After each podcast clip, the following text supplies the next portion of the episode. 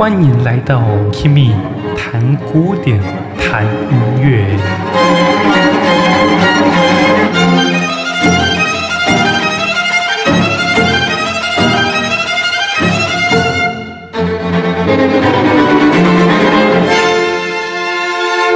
Hello，大家好，欢迎回到 Kimmy 谈古典，谈音乐，我是 Kimmy。在上次讲完莫扎特的单簧管五重奏之后，我们今天要延续我们的室内乐企划，来到了贝多芬大公钢琴三重奏。那我们现在在进行的就是室内乐企划，也就是 Kimi 谈古典谈音乐这个节目的第二季。在第二季，我会精选大概十五首非常经典的室内乐曲目来跟大家分享。相信你听完这一季之后，对于室内乐的理解一定会更加的深刻。那这次室内乐曲目，我是按照创作年代来排序的。例如说，上一次我们讲的莫扎特单簧管五重奏是在一七八九年创作的，而我们今天讲的贝多芬钢琴三重奏，它是在一八一一年。然后我们下一次要讲的舒伯特多音五重奏，又会再往后几年。我们是按照创作年代来排序这一次我们讲的节目的顺序的。那我们今天就进入到贝多芬大公钢琴三重奏。讲到曲子之前，我们先来讲一下钢琴三重奏这个曲种。这个曲种是一个很特别，它是由钢琴加上两把弦乐，分别是小提琴跟大提琴。作曲家柴可夫斯基他非常不喜欢弦钢琴三重奏这个编制，因为他认为钢琴加弦乐这个组合非常的奇怪，他们这个声音是没办法融在一起的。而贝多芬的大公钢琴三重奏，则是在这个曲种当中第一个出现的钢琴跟弦乐，他们是同等地位的曲子。怎么说呢？因为在这首曲子之前，现在例如说莫扎特跟海顿他们所写的钢琴三重奏都是钢琴为重，而小提琴算是辅助它，大提琴却只是扮演着一个拉着低音旋律线条伴奏的一个角色。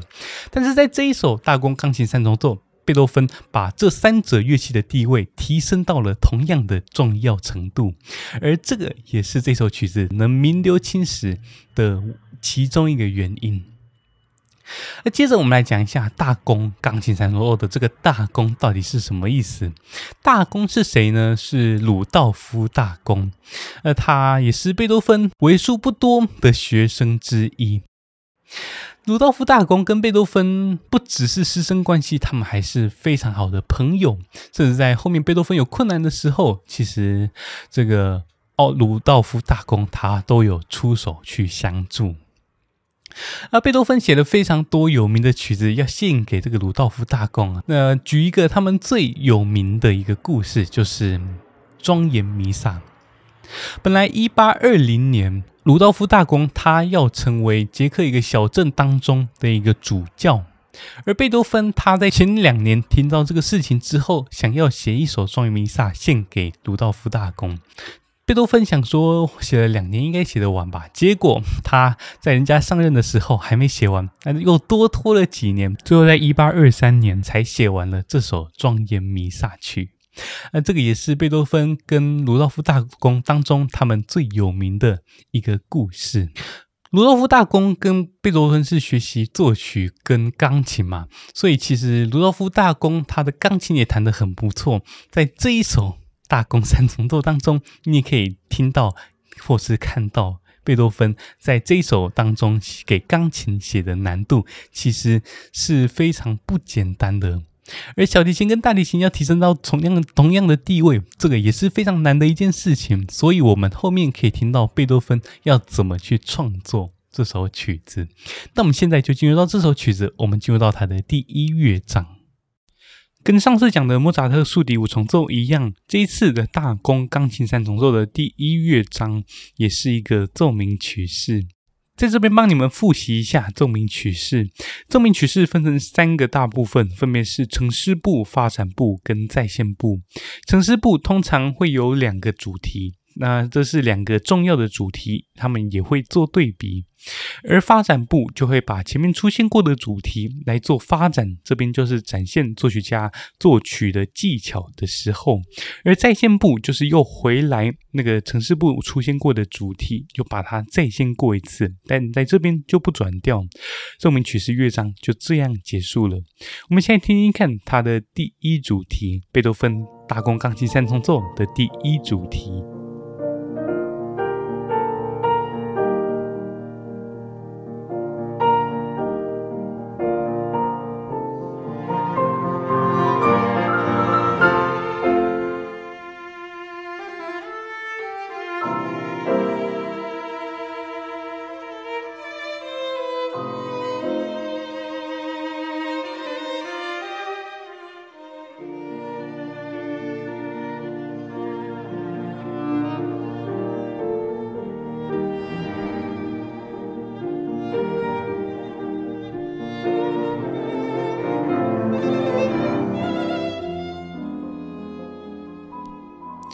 现在听一下前几年，在一八零七年，贝多芬为了一位拉兹莫夫斯基伯爵所创作的三首弦乐四重奏当中的第一首。我们先听听看它开头的主题。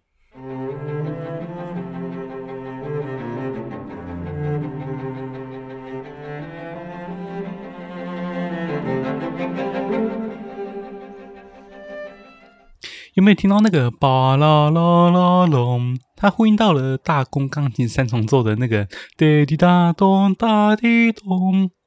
我们再举一个例子，这个是贝多芬小提琴协奏曲的第二主题，第一乐章的第二主题。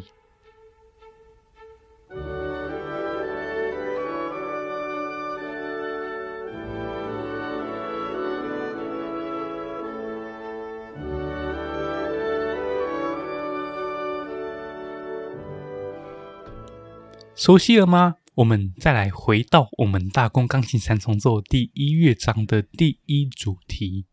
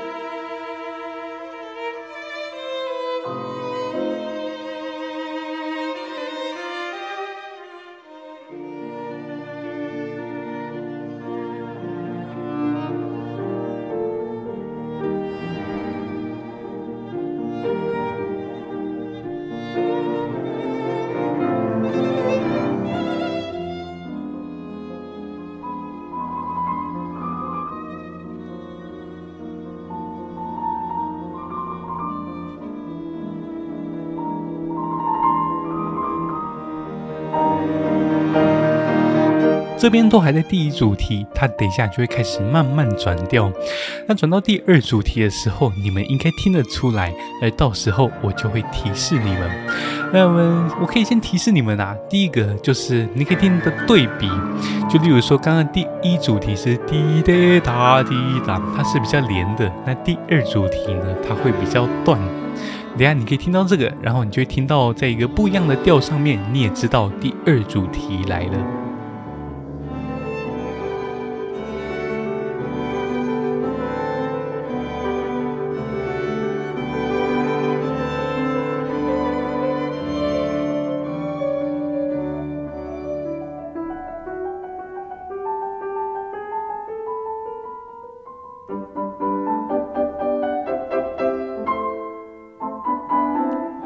现在就来到了第二主题，你会发现第二主题的音乐它是更可爱的，而且你听到刚刚钢琴有一个往上走，代表它想要让音乐变得更加的轻盈。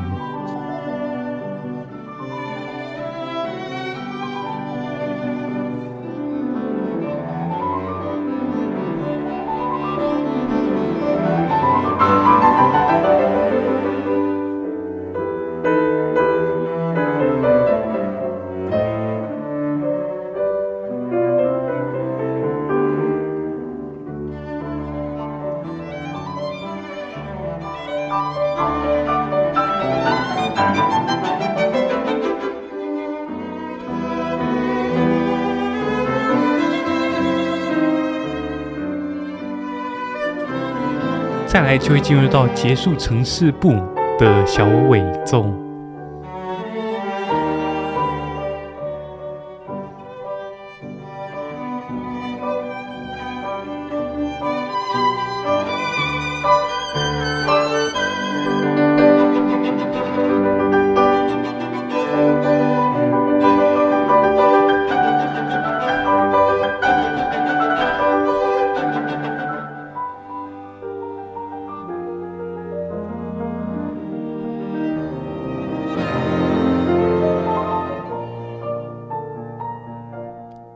那一样，这个第一乐章也是有遵照奏鸣曲式，它呈示部会再反复一次。那一样反复，我们就不听了。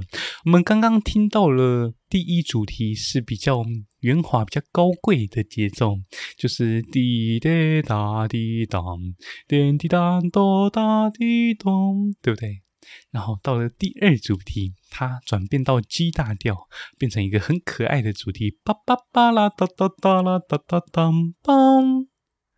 然后在它的结束句就是一个三连音嘛，巴啦啦哒啦啦啦，巴啦啦啦啦啦啦，对不对？好，接下来我们来到了它的发展部，我们来听听看它的发展部长什么样子。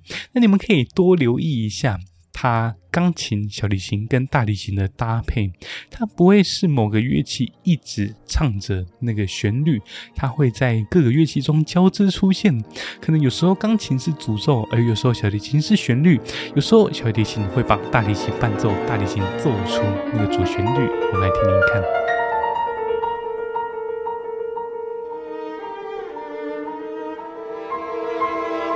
你会听到大提琴在高音奏出旋律，小提琴在小提琴的低音部担任伴奏，而钢琴在左手的低音也奏出那个巴啦啦啦这个主题哦。再来，你听听看，巴提弹有没有？本来是巴啦啦啦，但是它省略第一个音，它演奏后面的三个音。你就会听到固执的音乐哦。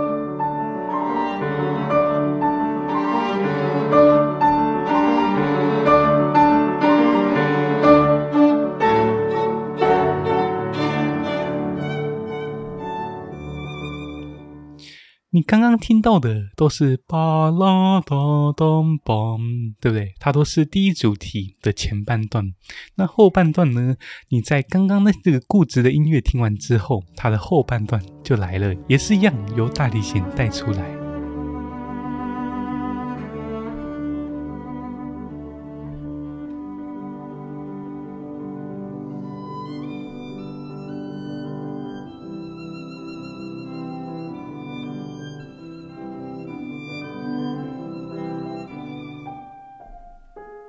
接下来你会听到大提琴用拨奏，小提琴也会用拨奏，但是钢琴没有拨奏，那怎么办？我们来听听看贝多芬怎么写。你是不是听到钢琴一直在奏出那个颤音？但其实也是从第一主题来的啊，就是当当当对让对让，就是从那个 trio 来的。但是弦乐一直拨奏，那钢琴要怎么融入它们呢？你们听听看。弦乐、钢琴、弦乐，还有是钢琴，再来是弦乐，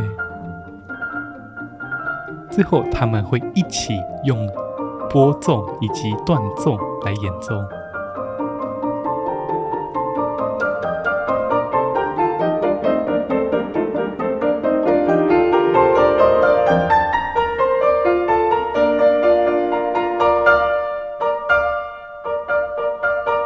开始，你就会经历到一段很长的五级，很长的一段组和弦。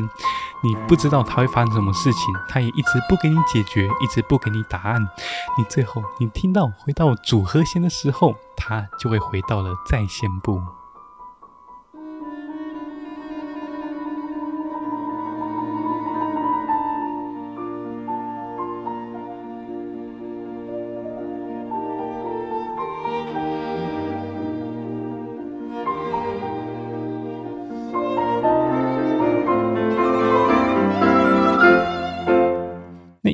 我们来听一看在线部的第二主题。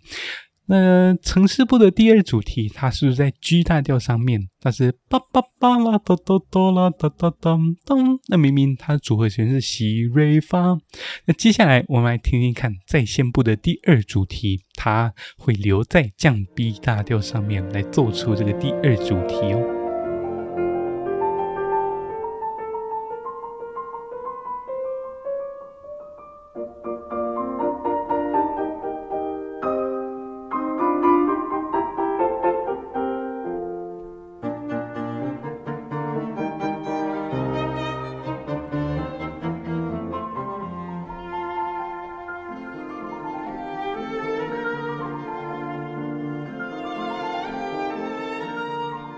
接下来我们来听一看这个乐章怎么结束的。那这个乐章它的尾奏，它会由第一主题来发展，然后它音乐会越来越急促，越来越紧凑，最后结束整个乐章。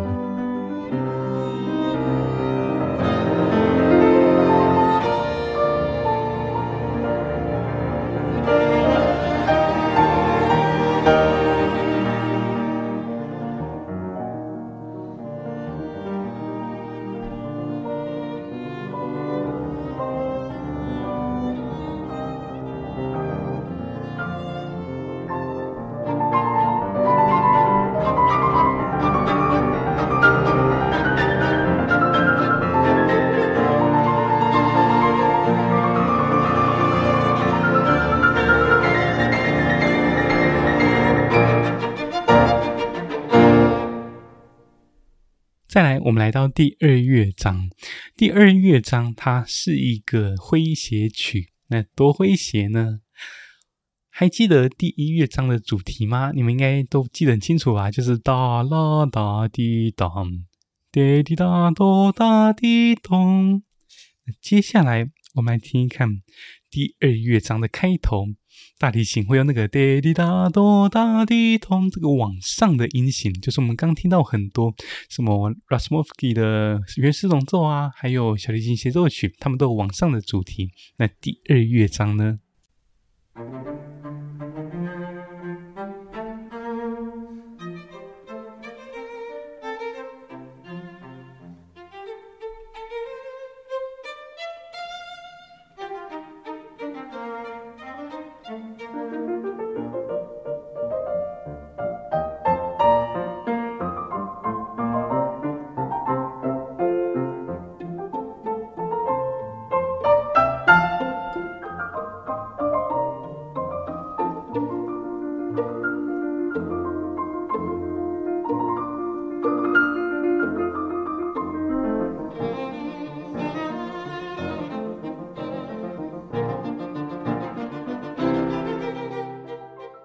那这个诙谐曲的趣味，你们可以自己体会。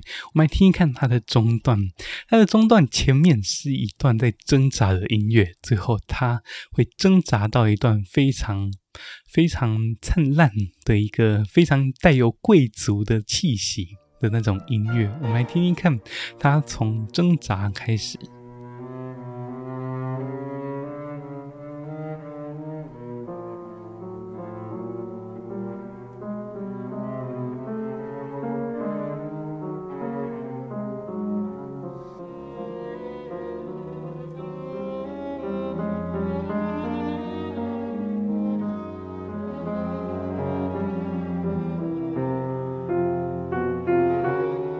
要开始慢慢渐强喽。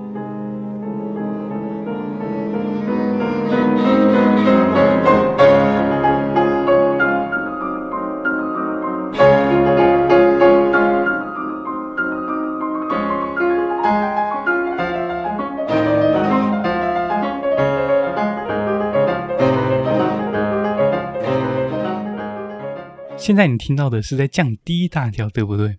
那在过几秒之后，它却又会转到一个完全不一样的调。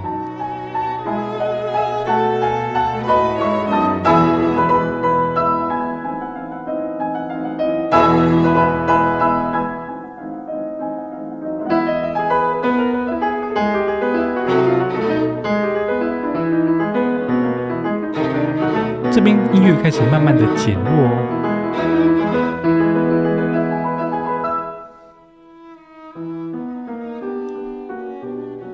带你们听一次这里的铺陈好了。这里的铺陈，它到后面会到这一首曲子的主调，也就是降 B 大调。你有没有听到弦乐在保持动力，钢琴的挣扎？那接下来就会交换。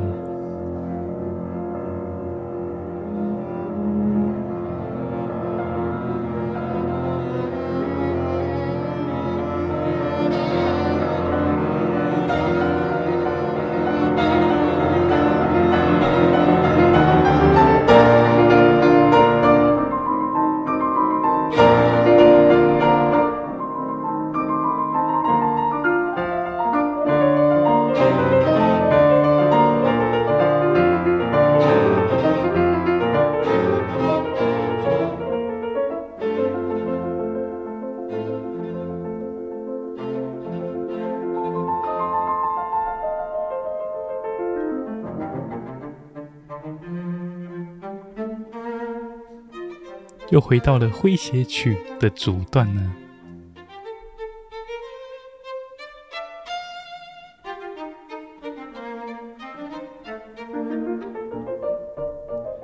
那这个诙谐曲大概就是这两个东西，第一个就是我们前面听到的主战，梆梆梆梆梆梆梆梆梆梆梆，第二主题就是那个挣扎的音乐，巴啦啦哒啦啦啦啦啦，最后回到梆巴啦梆巴哒带一种带一种，大概就是这样而已。它最后的尾奏也是这样，也是这两个东西在轮流出现。我们来到了第三乐章，第三乐章它原本从两个降的降 B 大调。变成了两个升的 D 大调，来，这个 D 大调这个乐章也是一个变奏曲。其实你会发现，这首曲子就是一个大的变奏曲嘛，它一直用那个巴啦啦啦当这个往上的音来做变化。例如说，第二乐章的第一主题，那你等一下在第四乐章也会听到差不多的东西。我们来听一看第三乐章这个变奏曲乐章的主题。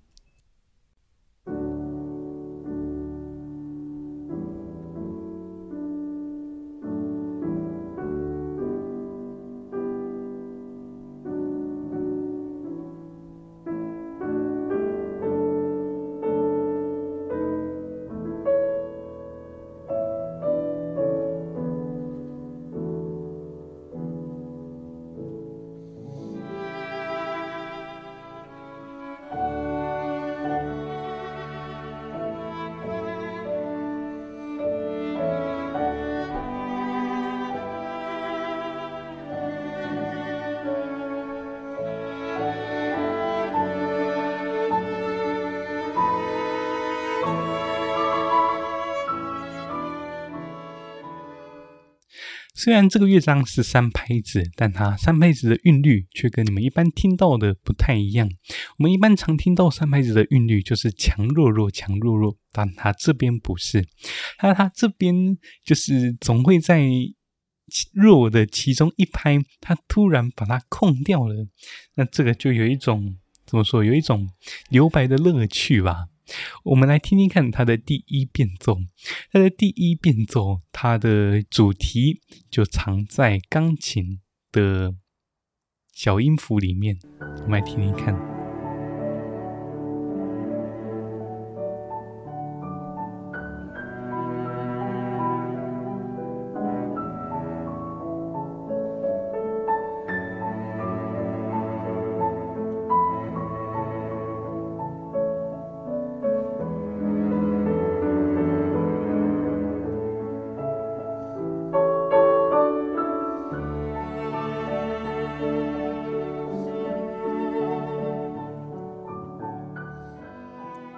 接着我们来听一看它的第二变奏。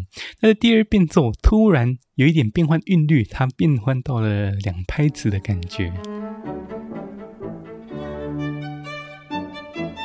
但它的拍子却是这样哦，一、二、三，一、二、三。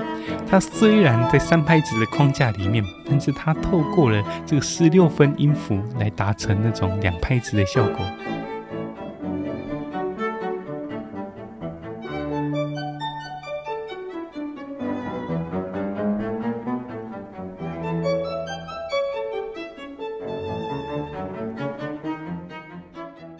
两拍子完之后，它第三个变奏就会是三连音，又突然给你摆了一道，又换了一种韵律。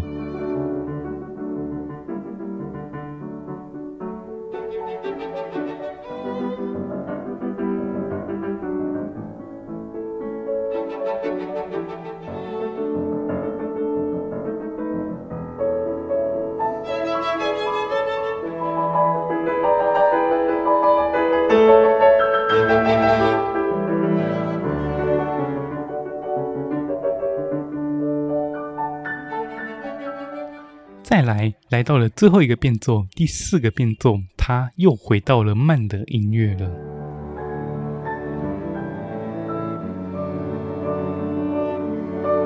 滴答多，听哦，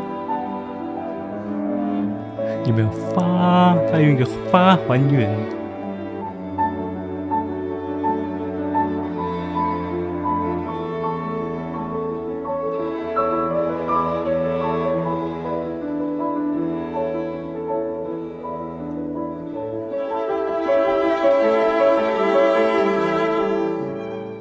这个第四变奏，这个慢板的变奏还蛮长的，我们来听听看它怎么结束这个变奏，也怎么结束这个乐章的。你等一下就会知道为什么我要特别放它这个乐章的最后给你们听。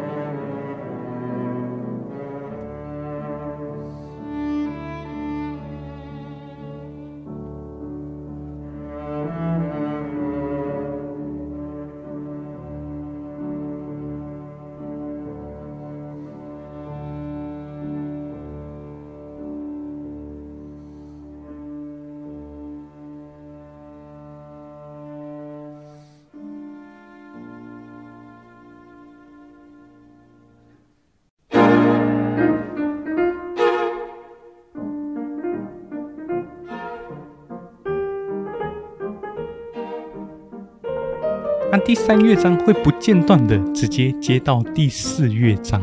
那这个第四乐章它是一个轮旋曲，好，听听看它的主题，有没有很像第二乐章的那个吧哒当当哒滴当哒哒哒滴？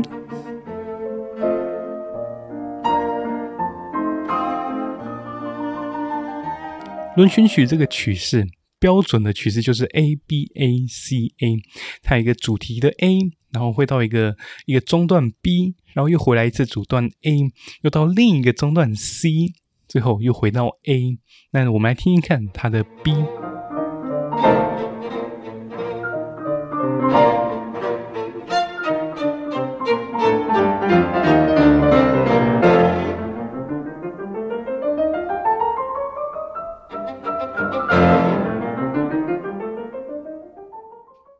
这个。B 段就是梆梆梆梆梆梆，它是非常果决的音乐。然后接着它又会回来到那个主段，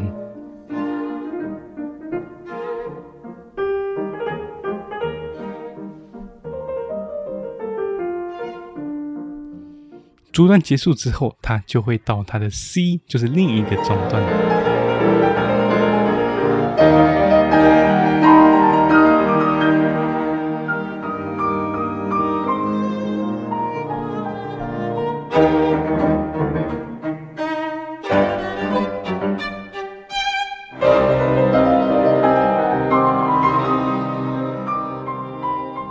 听到 C 段有更不一样的情绪？它更热烈。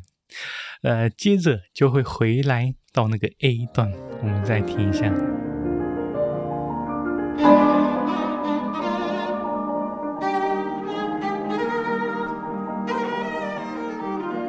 我觉得很有趣的地方就在这边，你会听到每一次轮旋曲回到 A，那个 A 都会有一点不一样，你就会很期待它怎么做变化，但是它整体的架构都不会变。那这个就是我觉得听这种诙谐曲或者是轮旋曲最好玩的地方。那最后它回到 A 段之后，它会附一个最后的急板，这个算是一个尾奏吧。我们来听一看它最后急板怎么结束整首曲子的。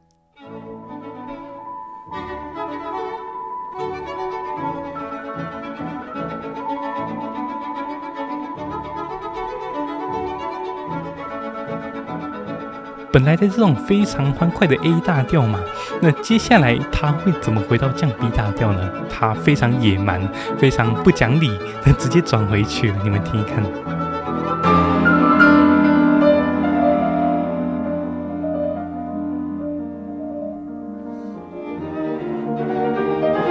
有没有？还是听得到那个哒哩哒哆哒哩哆的那个影子？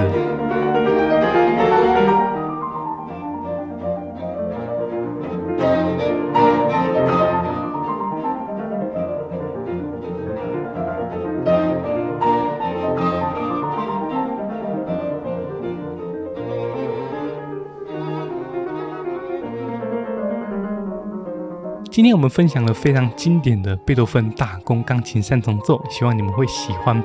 那最后在非常华丽的这个急板之下，我们今天的节目也进到了尾声。如果你喜欢今天的分享，可以在 Apple Podcast 或者 Spotify 给我五颗星。那如果想听更多的话，也可以订阅我的这个 Podcast Kimi 谈古典谈音乐。之后我也会讲更多有趣的室内乐。那如果你可以的话，也可以去追踪我的 Instagram Kimi 谈古典谈音乐，或者是找 CL Kimi C L A Music，也可以在我的 Facebook Kimi 谈古典按赞，然后也可以去 YouTube。那最后你也可以去下面的资讯栏找到所有的资讯。那也可以请我喝一杯咖啡，帮助我创作更多优质的音乐节目哦。那我们今天节目就到这边告一个段落，我是 Kimi，我们下次再见，拜拜。